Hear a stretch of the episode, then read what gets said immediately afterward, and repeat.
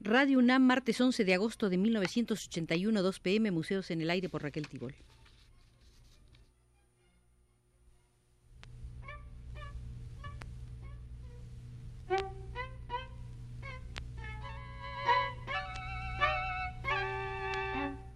Museos en el Aire.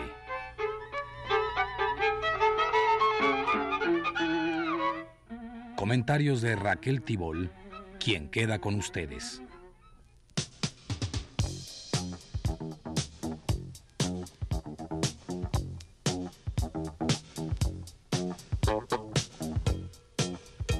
Es el cuarto martes que visitamos el Museo de la Amistad para encontrarnos con el gran afecto que el malogrado Raúl Flores Guerrero sintió por su maestro Francisco de la Maza.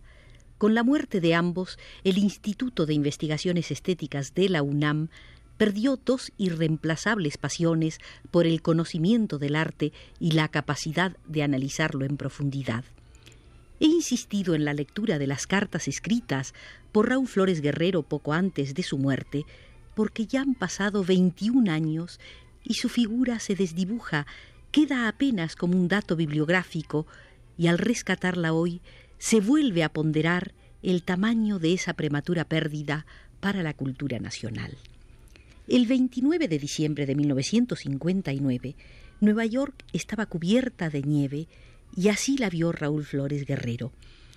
Cuando me levanté la primera mañana llena de sol después de una noche de ventisca para ver esta mi callecita totalmente blanqueada y casi bloqueada, sentí una emoción casi tan fuerte como cuando vi el crepúsculo desde el puente de Brooklyn en el verano solo que una emoción distinta, claro, y qué envidia me dieron esos niños chapeteados, abrigados casi como esquimales, hundiéndose en esos cerros de nieve hasta las rodillas y fabricando bolas entre sus manecitas enguantadas, y qué ganas también de que uno de esos niños fuera Octavio. Se refiere Raúl a su hijo Octavio Flores Durán, que entonces tenía apenas unos meses de nacido.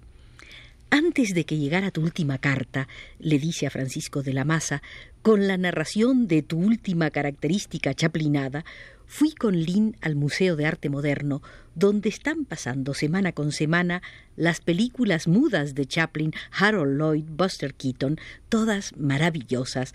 Pero vi una de Chaplin con un prodigio de niño, Jackie Cogan, y pensé en ti. Estoy convencido como nunca que eso que tú dices en broma sobre tu alma chaplinesca es en serio. Tal vez por eso eres inevitablemente tan querido por todos los que te conocemos de cerca, por humanamente abierto y vulnerable a las situaciones trágicas que pueden ser cómicas o cómicas que pueden ser trágicas. Tal vez también por eso eres excepcional como hombre, como maestro, como hermano, padre y amigo.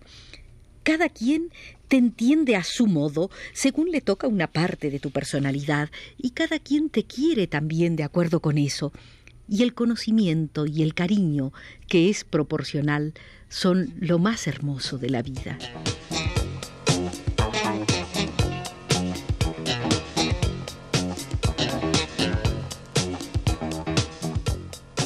Recibí el libro sobre Orozco que mandó Justino, se refiere a Justino Fernández, entonces director del Instituto de Investigaciones Estéticas.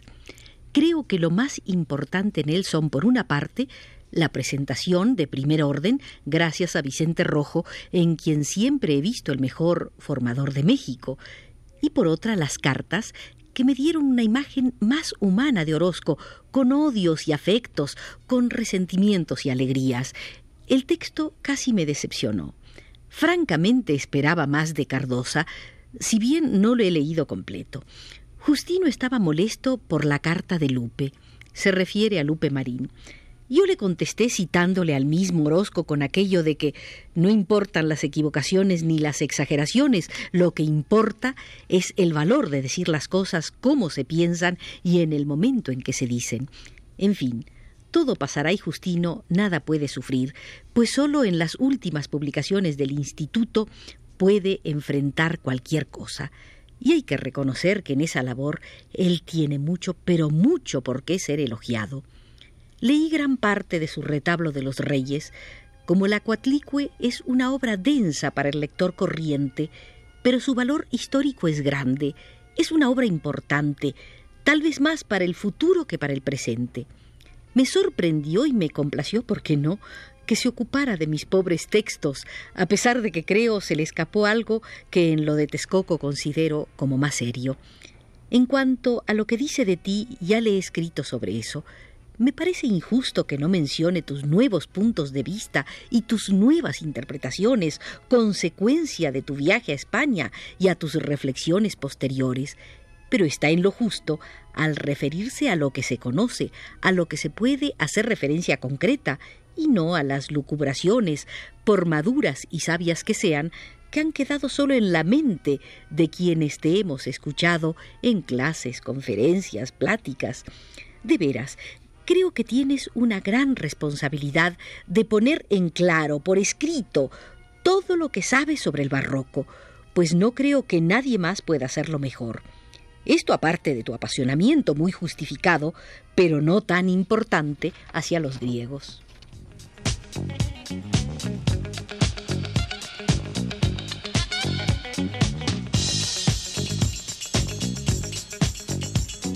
El 14 de enero de 1960, desde New York City, le dice Raúl Flores Guerrero a Francisco de la Maza, Fui con Lynn, se refiere a Lynn Durán, su esposa, al seminario de Tannenbaum sobre Hispanoamérica en Colombia. Viejo simpático el típico gringo enamorado de los países latinoamericanos, formado entre lo que de aventura tiene para los americanos viajar al sur del Bravo y la académica preocupación por explicarse a sí mismos la razón de ser de nuestra cultura. Habló Duarte sobre Martí, charla reveladora, como todas las suyas, que me convirtió no en un marciano, sino martiano. Por aquí llegó la rea, y me dio un gusto recordarle que en alguna ocasión hablé con él en México, unas pocas palabras, pero importantes para mí gracias a ti.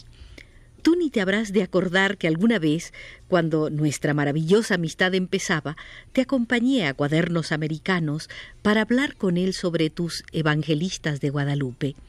El caso es que ahora estuviste en primer término en nuestra charla y me dijo que no conoce tu libro sobre el guadalupismo y está vivamente interesado en tenerlo.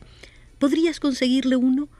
Se me ocurrió la idea de que su Guernica aparezca en español publicado por el Instituto, pues hasta la edición que se hizo aquí en inglés hace ya tantos años está completamente agotada. La REA en principio está encantado con la idea pero por desgracia pasado mañana regresa a Córdoba, Argentina, en donde dirige un centro que no podía salir sino de su mente visionaria. Centro de Estudios sobre el Futuro de América se llama.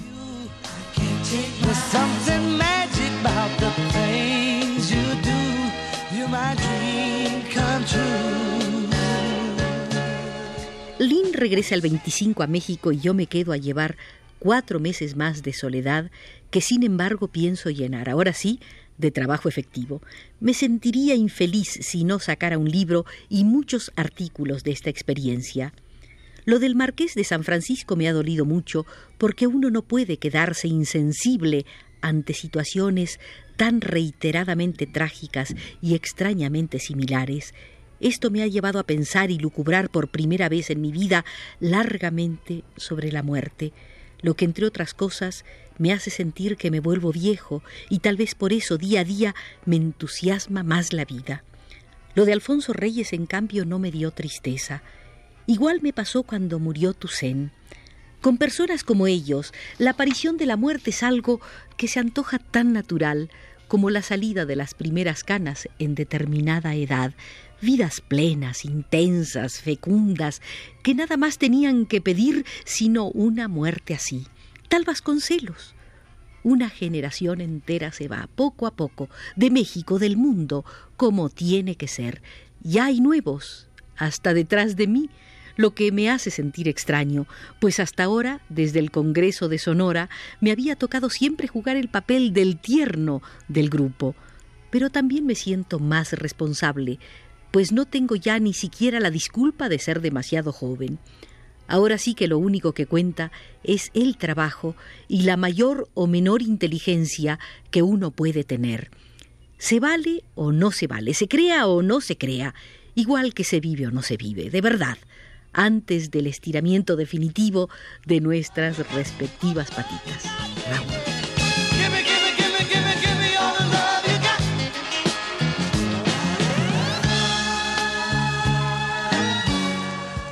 Estremecedoras palabras premonitorias de un joven que tres meses después moriría solo en Nueva York, desde donde el primero de febrero de 1960 envió a Paco de la Maza esta carta. Tengo tos, claro, por el cigarro, aunque también puede ser que esta tos me haya venido como una alergia por el congreso que el College Art Association of America tuvo aquí la semana pasada y al que asistí hasta que pude, nada más hasta lo que pude. Fue algo que de veras descubrió ante mis ojos ávidos un mundo nuevo e interesante, pero por lamentable.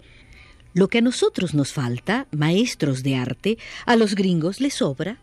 Todo eso se debe a la debilidad, verdadera debilidad que tienen por obtener en las universidades su MA, Masters of Arts, o el PhD, Philosophy Doctor, a como de lugar. Parece ser que esas palabras son aquí el sancta sanctorum de la felicidad profesional para cualquiera. Si no tienes uno u otro, no pasarás de ser un puertorriqueño cualquiera ante los imponderables requisitos de la vida social y académica de este mundo. El tal Congreso se celebra anualmente para que los que se dedican al arte como profesión, maestros, artistas, críticos, consigan chambas, cambien de puesto, se emborrachen con amigos de antaño o se den a conocer como resplandecientes scholars, léase sabios o perfectos tontos, léase críticos y artistas. Sobre todo esto último es lo que se me hace más obvio, pues las conferencias que sirven de pretexto al dicho Congreso ponen a todos en evidencia. Por un lado tienes a los scholars. Todos son idénticos, sí, idénticos. El primer requisito es ser maricón, el segundo vestir a la última moda, el tercero saber impostar la voz y pronunciar el inglés con acento de Boston, y el cuarto, tal vez el menos importante, tener el conocimiento suficientemente especializado como para poder hablar sobre los cambios sufridos por la posición de la mano derecha de una cariátide en el proceso de elaboración de un grabado de Rembrandt desde el primer boceto hasta el resultado final. Eso durante una hora y con profusas ilustraciones de la mano, de los dedos y de las uñas de dicha figura. Desde luego eso es para llenar más adelante, con esas fecundas investigaciones, las revistas de arte que abundantemente se editan en este país y que nadie excepto el autor leerá más adelante. Por el otro lado están los críticos y algunos artistas que cuando se reúnen para hablar de un problema actual y ante un público numerosísimo, se regocijan en hacer bromas y contar chistes sobre sus compañeros que están ausentes y haciendo vida de beatniks en París, para poder después vivir de sus recuerdos europeos hasta que se mueran. Las pocas gentes que valen o se pierden en la gran bola o no se aparecen allí para nada. Entre este academismo snob y la ignorancia exhibicionista me conformo en ser un hombre sensible al arte y ya. Hubo alguien a quien conocemos que se hizo un tiempito entre su verano en Florencia, sus primaveras en Perú, sus inviernos en México y sus otoños en París para estar en primera fila.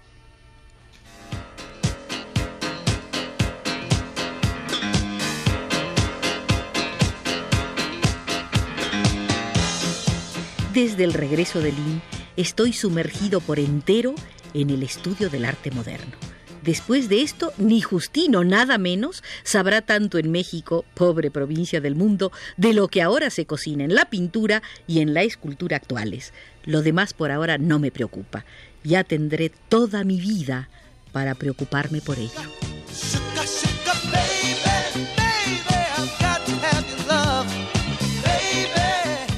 Infelizmente no hubo toda esa vida y por eso durante cuatro sesiones hemos entrado al Museo de la Amistad para recordar, al través del afecto hacia Paco de la Maza, a ese espíritu pujante que tantos bienes espirituales hubiera derramado en el medio artístico de México, Raúl Flores Guerrero, pero ya por indicación de Pedro Bermúdez desde los controles nos retiramos del Museo de la Amistad.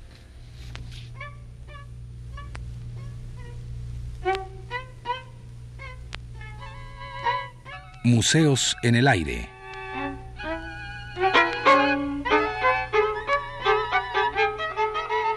Comentarios de Raquel Tibol.